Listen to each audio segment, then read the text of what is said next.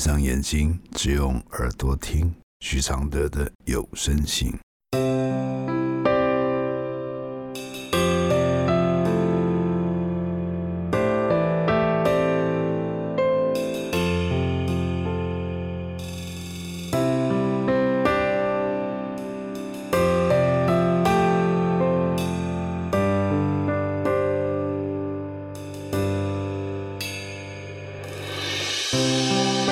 如何解开死结？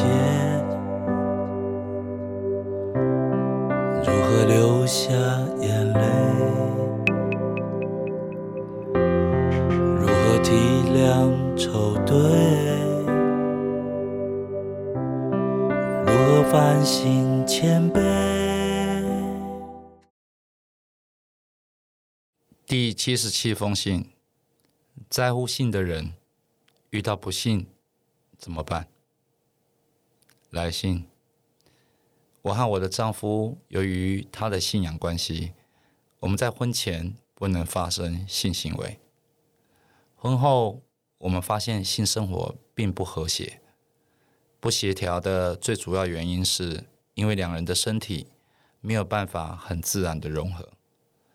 结婚到现在好几年了，也看了很多医生咨询，求救很多，也尝试了很多方式，但没有办法改善。他是一个很好的人，对我也非常好。我们之间除了性这方面的问题，我可以说没有其他问题。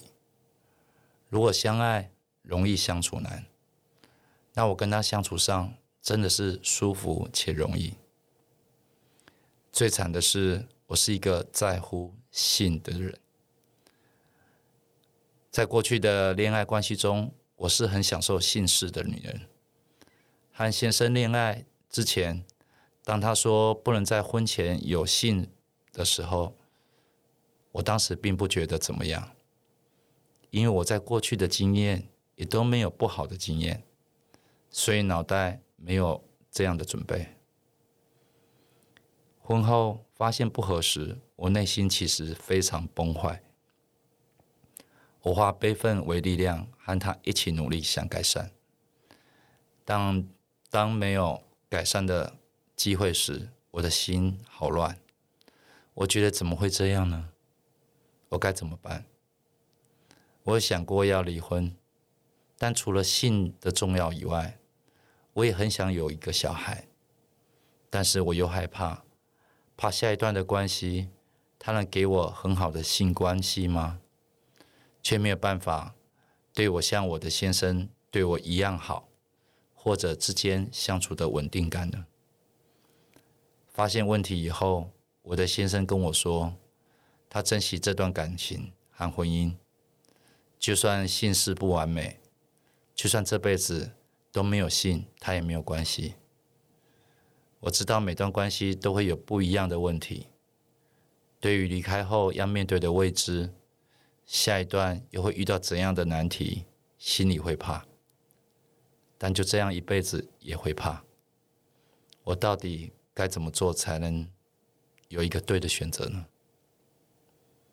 我的回复是：不要贪心，不要什么都要。或许你才会找到该怎么走的出路。或许你才会知道，没有哪个婚姻是完美的。不要什么都要，你就能思考，没有性你受得了吗？两人一起讨论要不要试试开放性的婚姻，也就是性这方面，两人是不受制约的。或者，如果你有性的需求，他会怎么建议你解决这个问题呢？这样的问题，不要自己关起门来想，可以跟他讨论，听听他的意见，这也能帮助你去了解他是不是那么尊重人的人。既然你知道相处舒适是无比珍贵，剩下的就只是要不要让性来卡你。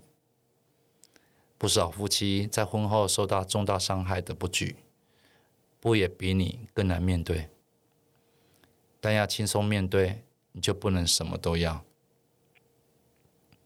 你说你对性很在意，于是提醒你，就算眼前这位跟你的性很合，都不表示你们婚后的性会很合。因为婚姻里车子、孩子、房子的压力，很快会让爱情与性磨损。再怎么合的，很快就不合了。遇到爱，遇到最佳性队友，遇到想结婚的人，以上都是一时的冲动，都会像烟火一样的短暂。人生的主旋律其实是烟火后的平静。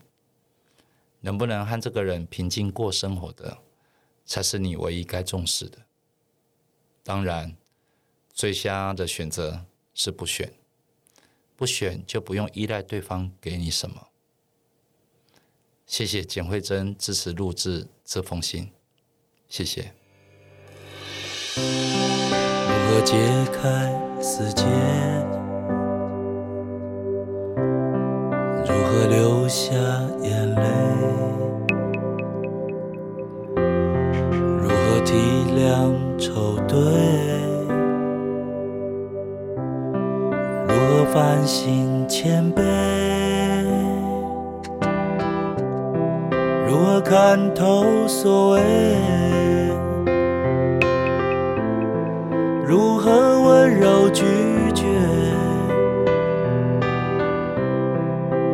接受撤退？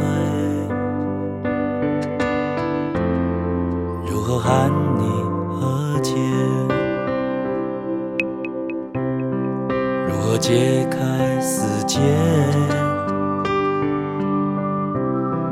如何流下眼泪？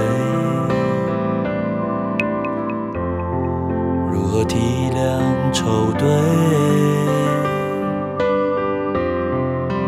如何反省谦卑？